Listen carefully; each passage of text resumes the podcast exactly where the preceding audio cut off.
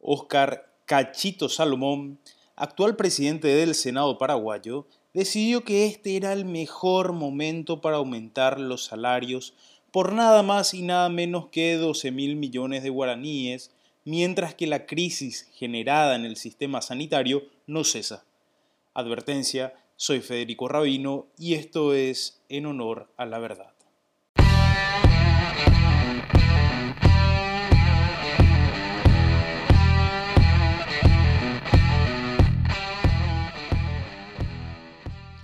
Antes que nada, muchas gracias por darle play. Este es el sexto episodio de En Honor a la Verdad. Si sos nuevo, bienvenido. Ahora bien, eh, creo que no hace falta más que dos dedos de frente para darse cuenta que este no es el tiempo. Bueno, ningún tiempo es el tiempo, pero en este en especial no es el tiempo para aumentos salariales dentro de la función pública. Es algo evidente. Realmente es impensable lo que sucedió en el Senado esta semana que pasó.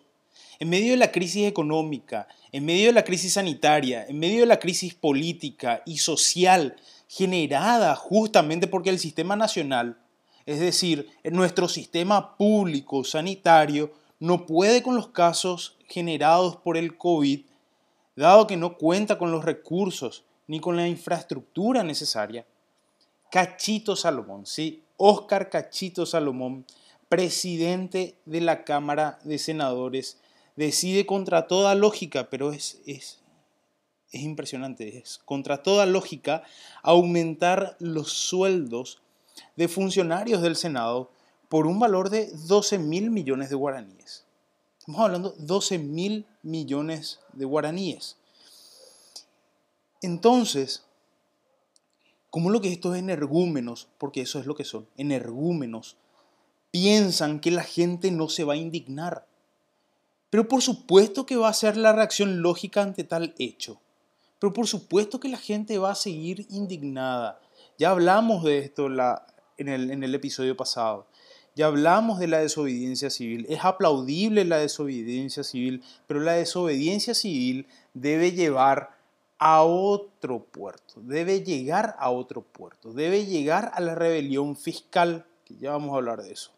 ¿Cuál es la situación en la que nos encontramos? A ver, no hay dinero para insumos, pero sí hay dinero para aumentos. No hay dinero para comprar medicamentos, pero sí hay para aumentos. No hay dinero para mejorar las infraestructuras, pero sí hay para un puente de 2 millones de dólares por el cual nadie va a cruzar. Voy a sonar repetitivo, probablemente, pero es que, es que la situación amerita, y, voy a volver a decir, es lamentable, es lamentable. Básicamente Cachito y los beneficiados de, de estos aumentos salariales se cagaron en más de ocho días de protestas ciudadanas.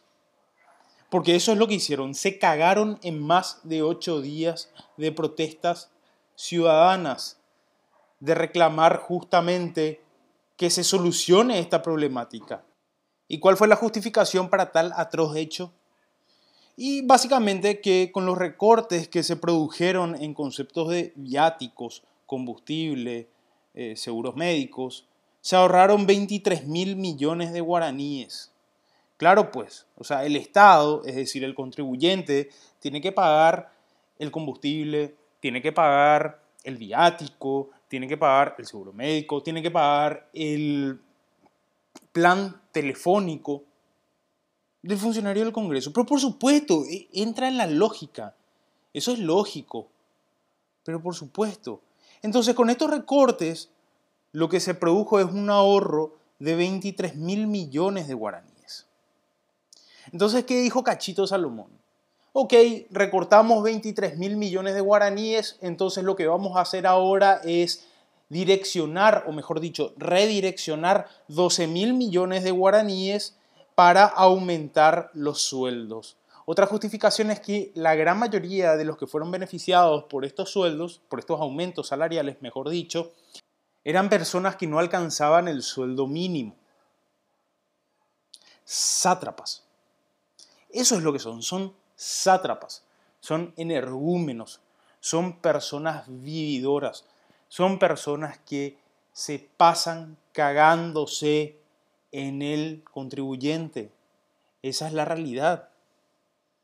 Mientras esto ocurre, porque mientras esto ocurre, ¿qué hace el Ministerio de Hacienda? El Ministerio de Hacienda está volviendo a analizar otro endeudamiento. No le bastó, no le bastó al gobierno 1.990 millones de guaraníes para tratar de solucionar esta problemática. No le bastó. Ahora tienen que volver a analizar otro préstamo para poder dar o para poder solucionar, mejor dicho, la problemática sanitaria, para poder conseguir las vacunas, para no andar de mendigos con nuestros países aliados, con los estados aliados, pidiéndoles de rodillas, por favor, dámela, dámela una vacuna. Si te sobra una vacuna, dámela, dámela una dosis. Necesitamos dosis acá, le pedimos dosis acá, le pedimos dosis al Reino Unido, le pedimos dosis a Taiwán, se le pide dosis a Chile. O sea, nuestro gobierno no puede, no puede con la situación, que tiene que estar mendigando que por favor, en honor a las relaciones de amistad y las relaciones diplomáticas, que por favor puedan donar esas vacunas que, que no están utilizando, porque me imagino que son excedentes, si pueden donar, mejor dicho, pueden hacer una cooperación técnica al Paraguay y para que de esta manera el Paraguay pueda tener o pueda disponer de algunas dosis. Y porque esa es la única forma que el gobierno ve de, solucionar esta problemática. Y, causa gracia porque al causar tanta impotencia, porque esa es la realidad, causa impotencia, estar solamente diciendo, ok, estar haciendo solamente un análisis, no poder hacer, no poder hacer algo más, que genera rabia. Y genera rabia porque uno, al observar toda esta situación que, se está viviendo en la coyuntura nacional, en el, en el quehacer diario, se da cuenta. Y es que no hace falta ni siquiera tener unos estudios universitarios muy avanzados para poder uno observar de la ineficacia, de la ineficiencia y por sobre todo de la falta de voluntad política que existe en este gobierno, en el gobierno de la gente, porque ese era el mote que se puso Marito, en el gobierno de la gente, para dar solución a la problemática creada por el propio gobierno.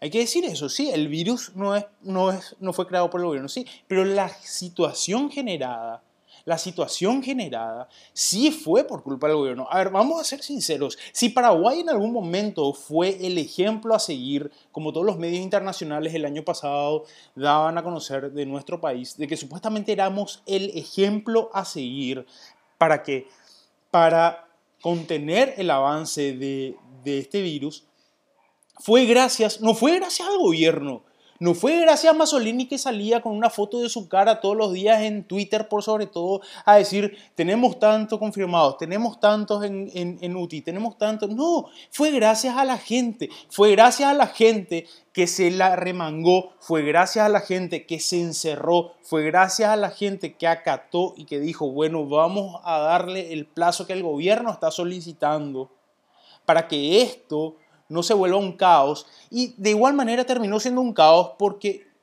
ni ellos saben qué hicieron con el dinero. Porque esa es la realidad. Porque no les bastó, de vuelta voy a decir, no les bastó 1.990 millones de dólares. Para nada.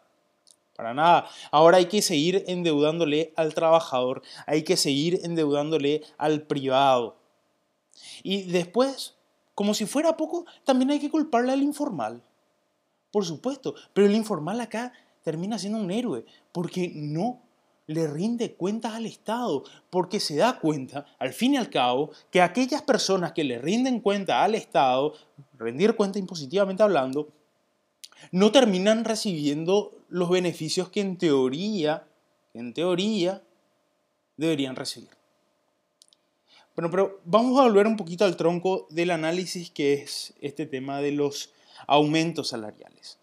Eh, Cachito Salomón dijo, lo que ya les comenté hace un ratito, que la gran mayoría del monto de los 12 mil millones de aumento fueron destinados a personas que no llegaban al sueldo mínimo, a funcionarios que no llegaban al sueldo mínimo. Y sin embargo, después tenemos a, le tenemos a Estela Maris Rojas, a María José Florentín, a Mercedes Canese, a Mirna Ortiz, a Iván Limusín, a Teresita Báez, a Karina Prieto, a Augusto Gernhofer, a Gustavo Rodríguez, a Rogelio Benítez, a David Borón, a Jadigi Arza, Edgar Villamayor, a Raquel Cantero.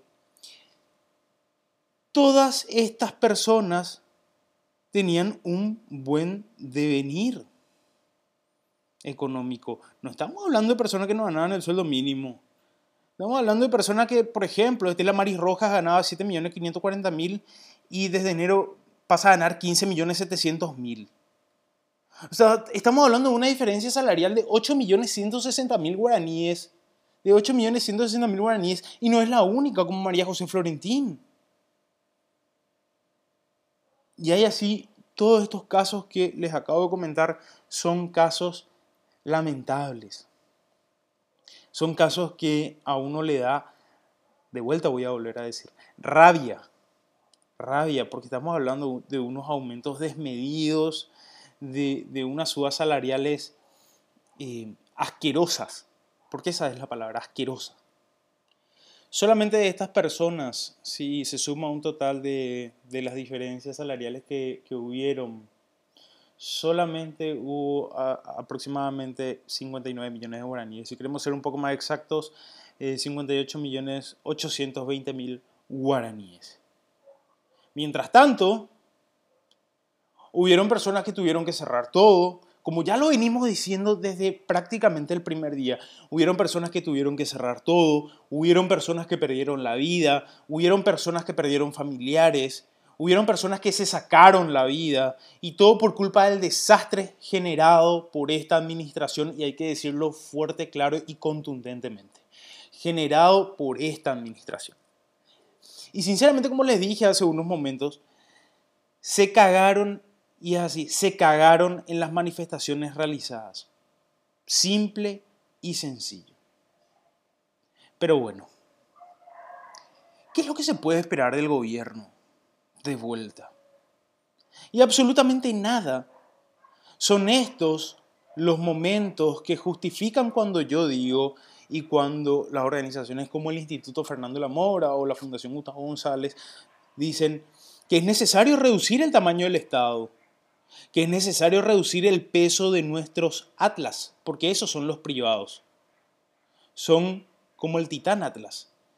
Esa es la representación gráfica del privado en estos momentos. Es como el titán que fue condenado a cargar sus hombros, sobre sus hombros, perdón, el mundo.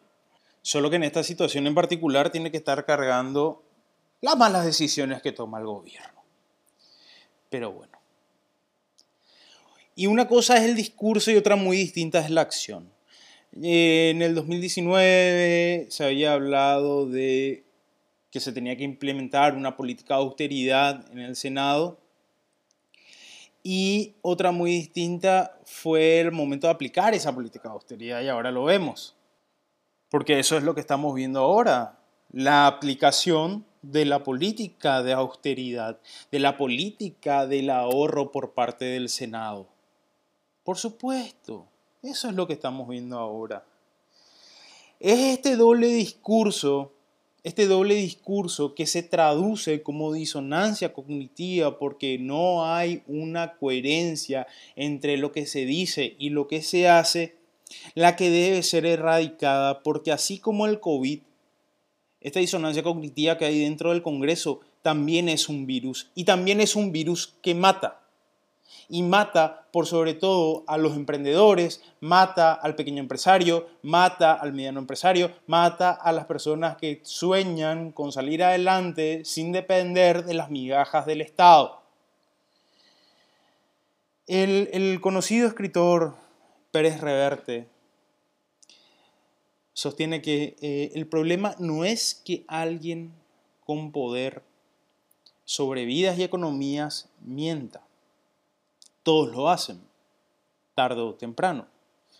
El problema grave es cuando a demasiada gente no le importa en absoluto que les mientan. Tenemos de vuelta una situación muy particular con relación a esto. La gente se ha cansado de que se le mienta, la gente se ha cansado de que le metan la mano en el bolsillo, ya lo vinieron haciendo y ya lo vienen haciendo desde prácticamente siempre. Sin embargo, como ya dije en el episodio anterior, la desobediencia civil que se está viviendo y que espero se siga viviendo debe llevar a algo más y debe llevar a esa rebelión fiscal. Debe llevar a la rebelión fiscal porque si el derecho a trabajar, si el trabajo ya no es derecho, porque eso es prácticamente lo que estamos viendo, dado que quieren nuevamente aplicar restricciones al trabajador, entonces, gente, el pago de impuestos ya no es un deber, ya no es una obligación. ¿Por qué digo un deber y, antes que obligación? Porque hay muchas personas que tratan de justificar el pago de impuestos como si, si fuese algo voluntario, como si fuese la justificación de vivir en sociedad. Muchos lo hacen y muchos empresarios lo hacen. Y por último, a mí me gustaría terminar este episodio con una pregunta, y, una pregunta que surge luego de leer el mensaje de la FEPRINCO, en el cual eh, Beltrán Maki, su presidente, pide a los políticos, usen el dinero de nuestros impuestos con responsabilidad. ¿En serio van a seguir permitiendo que les sigan robando para luego pedir que usen bien lo que le han quitado? Recuerden una cosita, el Estado no genera riqueza, por ende, cuanto más gasta, más recursos tiene que tomar de los que generan riqueza. Esto ha sido todo por hoy. Espero que te haya gustado este episodio. Si ese ha sido el caso, también espero que nos sigas en las redes sociales, compartas este podcast y te suscribas al mismo. Si querés que analice algún tema en particular, déjamelo saber en los comentarios de nuestras redes. Puedo estar equivocado, pero esta es mi verdad. Soy Federico Rabino y esto fue En Honor a la Verdad.